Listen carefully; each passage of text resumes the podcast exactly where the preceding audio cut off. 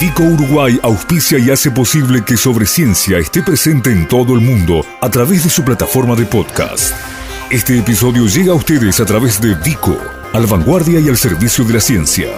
www.vico.com.uy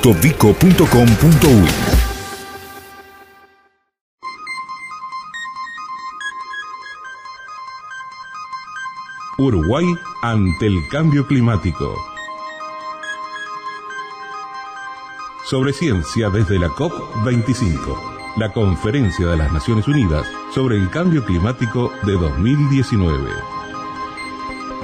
Desde Madrid, Gustavo Vila informa sobre los avances de esta cumbre histórica y lo que nuestro país prepara en materia de mitigación, adaptación y respuesta al impacto del cambio climático.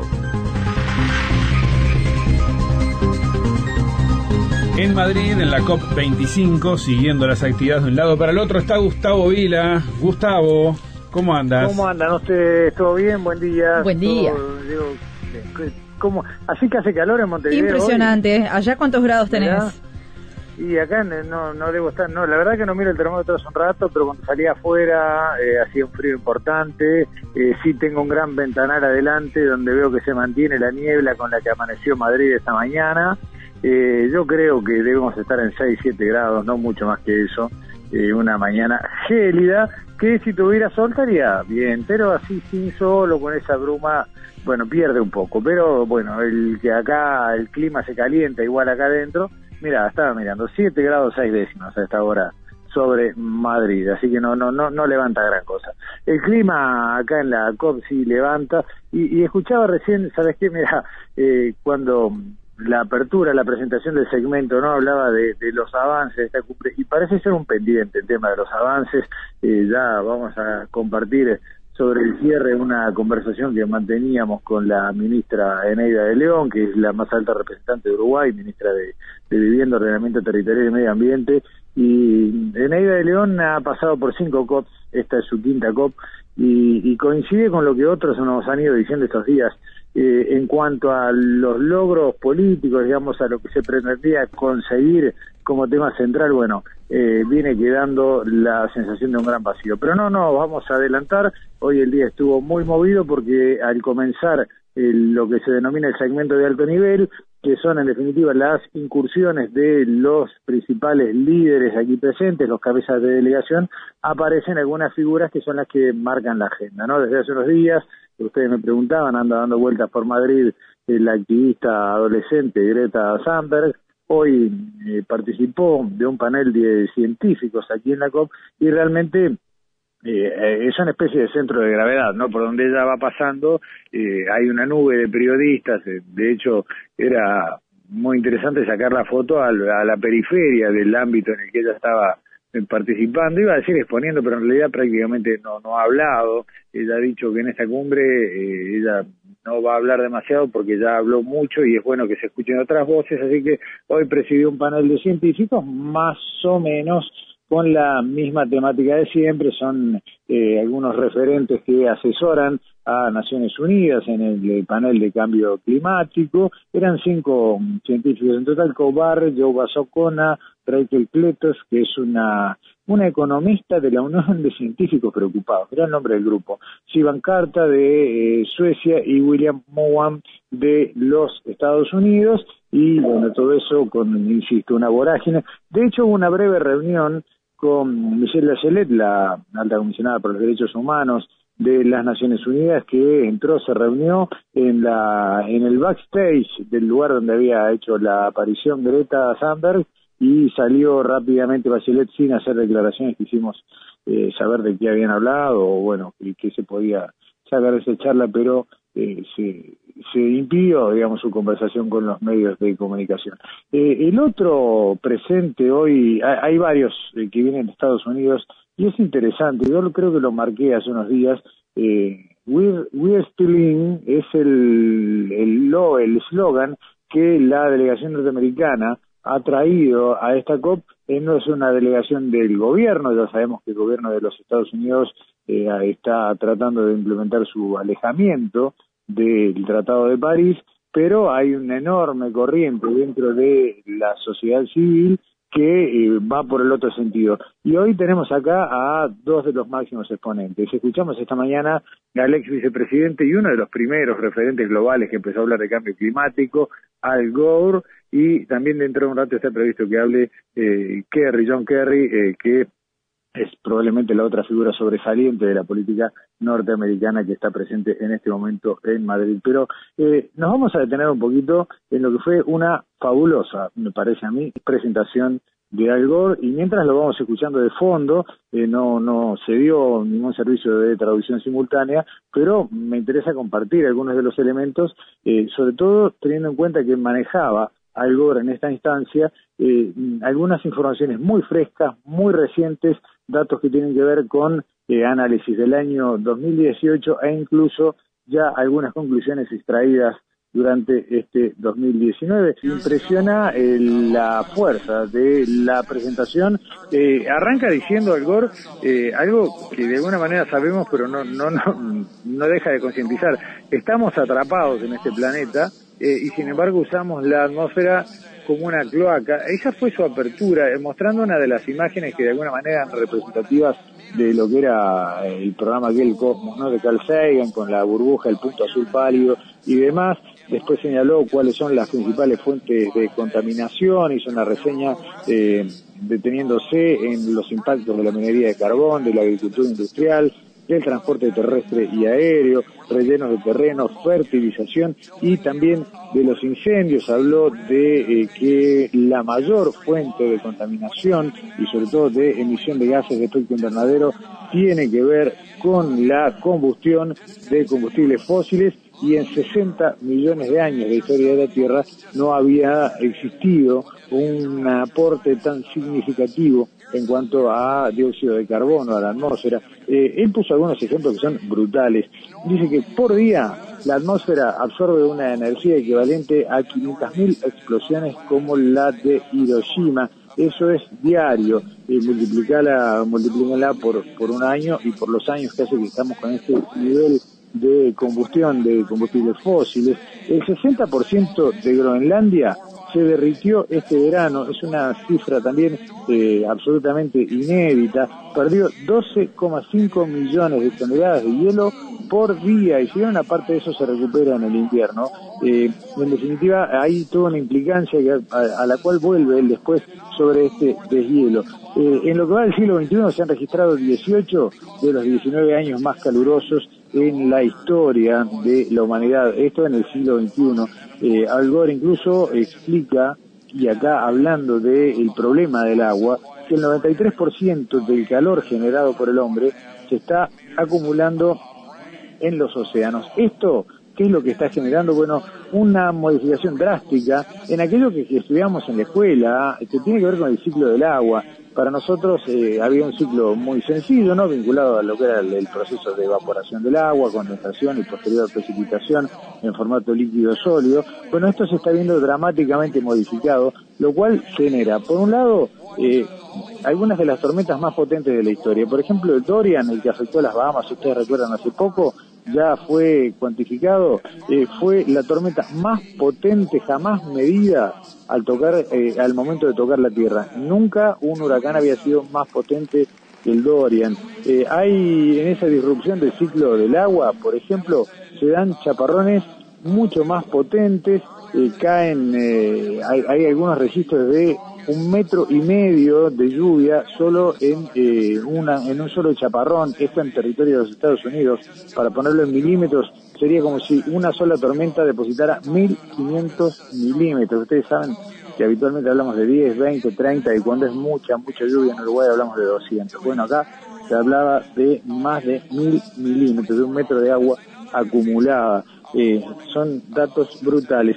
Y en Estados Unidos este año 77 millones de hectáreas no fueron plantadas, ¿eh? hectáreas fértiles que forman parte de la producción de alimentos de aquel país por estar bajo agua. Pero además, la otra cara del fenómeno son las sequías más extensas, son más extremas y se está empezando a hablar de sequías flash, de lugares que en muy poco tiempo pasan de tener un régimen hidrológico normal y cuando digo poco tiempo hablo de dos o tres semanas a estar en situación de sequía. ¿Por qué? Bueno, porque el aumento de temperatura hace que el suelo se seque mucho más rápidamente y no conserve el agua. Hay en este momento 45 millones de personas en riesgo de quedarse sin agua solo en el sur de África. Datos, insisto, muy nuevos, 2018-2019, que compartió Al Gore en su presentación aquí en la COP25. Eh, según los próximos pronósticos, habría hasta mil millones de migrantes en el mundo, y ustedes saben lo que son las crisis de las migraciones, por cuestiones climáticas si esto mantiene el curso que se lleva. Hay países que están dando buenas noticias, por ejemplo la India y China, pero preocupa mucho el deterioro rápido de la situación en África. Sin embargo, la región más vulnerable del mundo en materia climática no está en África ni está en otro continente, está en América, es Centroamérica, Nicaragua, Honduras, Guatemala y parte de Costa Rica son consideradas en este momento la región más vulnerable del mundo en materia de impacto del cambio climático, sobre todo por la eh, posibilidad de entrar en un régimen terrible de sequía y eso sí genera migraciones rápidamente en nuestro continente hacia el norte pero también hacia el sur. Eh, las buenas noticias que compartió el GOR, y ya cerrando este capítulo de nuestro informe, tienen que ver con números también muy frescos. El aumento exponencial en las instalaciones de generaciones de energía eólica y solar en el mundo han subido eh, de una manera brutal las instalaciones y han caído también de igual manera exponencialmente los costos. Mira, el 88% de las nuevas fuentes de energía que se instalaron en Europa en 2018 fueron solares y eólica. En la India, el 65% de las nuevas fuentes tenían este origen. Y acá hay, otro concepto que compartíamos esta mañana también en un desayuno de trabajo. Eh, una oportunidad a partir de eh, esta revolución que se viene, y ya les voy a poner el nombre, pero eh, todos los países en este momento de alguna manera son todavía están en un estadio de subdesarrollo, para usar aquella vieja figura de los años 70, en cuanto a la generación de combustible o a su matriz energética. Y esta necesidad de cambiar abre oportunidades de equidad para todos los países del mundo siempre y cuando, bueno, haya una predisposición a aprovecharla. Cada hora de sol que recibe el planeta Tierra cubre las necesidades de energía de un año. Hay un potencial enorme y lo que se termina poniendo sobre la mesa, tenemos como especie humana la habilidad de resolver esta crisis. Eh, China e India como países eh, referenciales en esto, van camino ya a superar sus compromisos, las metas a las que se habían comprometido en el Acuerdo de París.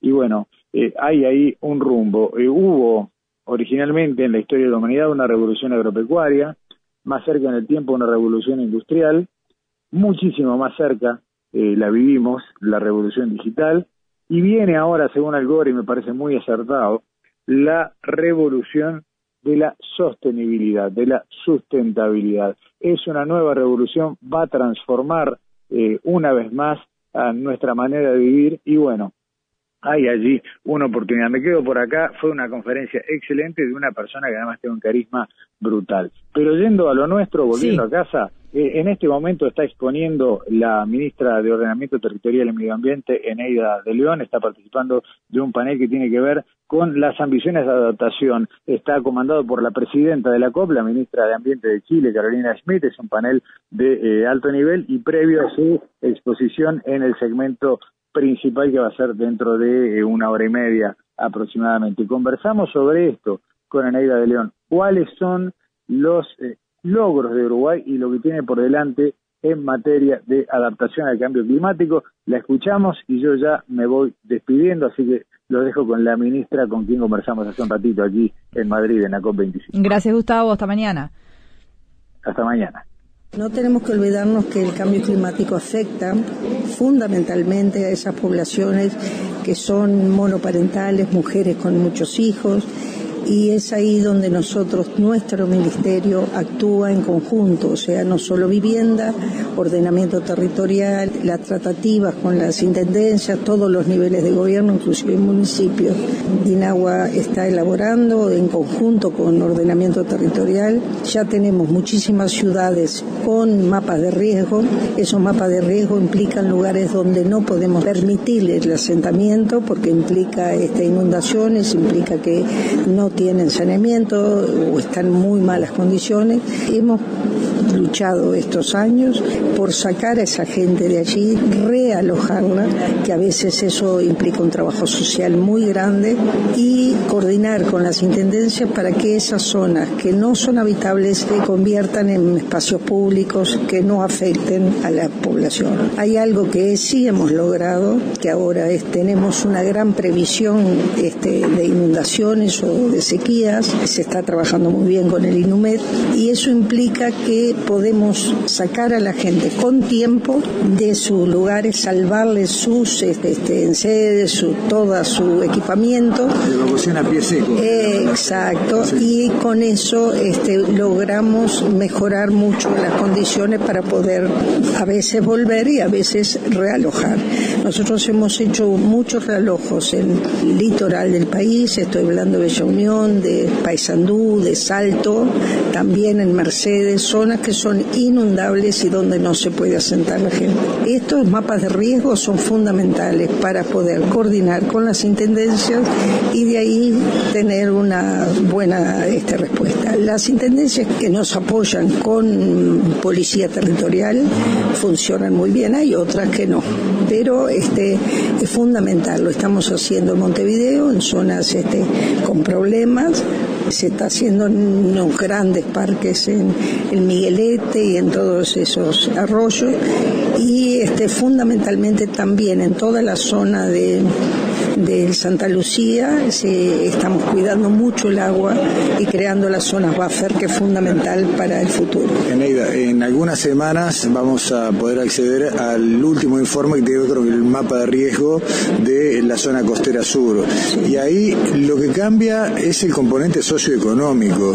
Muchas veces, eh, usted lo venía diciendo, hogares monoparentales, liderados por mujeres, en situación de vulnerabilidad. Acá tal vez tengamos que hablar de la otra punta. ¿Cuál es la estrategia en ese caso? Bueno, la estrategia justamente es, tratar de dialogar, hacer entender a las personas que no se puede afectar la zona costera, que implica un riesgo enorme por el cambio climático, que implica riesgos de grandes tormentas y cuando uno pierde el segundo cordón dunar, como nosotros lo llamamos, ahí no hay protección, no hay protección ni para ricos ni para pobres. Y por tanto el, futuro es tratar de restaurar eso que hemos perdido. Con eso yo creo que todo el mundo lo va a entender, hay que explicarlo, hay que conversar. No es fácil, pero hay que lograrlo porque la protección de nuestras costas es fundamental. Desde una mirada no partidaria, el anuncio de la creación de un Ministerio de Medio Ambiente, ¿le parece un paso adecuado para abordar estos temas que tenemos pendientes? Bueno, como todo en esta vida hay que ver cómo se va a hacer y hay cómo se le va a dar fortaleza. Lo que no me gustaría que al crear un Ministerio de Ambiente se debilitara la Dirección Nacional de Medio Ambiente o la Dirección Nacional de Agua o la Dirección de Ordenamiento Territorial. Nosotros hemos logrado una buena combinación entre todos ellos, de trabajando junto con vivienda, y creo que eso hay que respetarlo. Y lo que espero fundamentalmente que el equipo de cambio climático, que es muy bueno, que ha trabajado muy bien en estos años, es muy respetado a nivel internacional, se mantenga, este, no importa el gobierno, porque en definitiva esto es política de Estado. Es su quinta cumbre, su quinta COP, ¿no? Arrancó en París eh, y de ahí en adelante Marruecos, Polonia, Alemania y Madrid. ¿Han mejorado las cosas? No han mejorado. Lamentablemente todo esto crea una situación de desesperanza. No encontramos que los verdaderos que tienen que actuar acá no están actuando. Estamos perdiendo un tiempo muy valioso y creo que los jóvenes tienen razón en decir, en enrostrarnos como nosotros no hacemos algo. Creo que ese es el enorme problema que hay. No se ha progresado y no esperamos que haya este, buenos resultados de esto, ni siquiera en la parte de transparencia.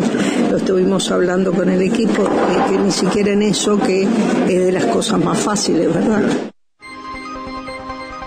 Cobertura especial de Sobre Ciencia y Radio Uruguay de la Conferencia de las Naciones Unidas sobre el Cambio Climático de 2019. COP25.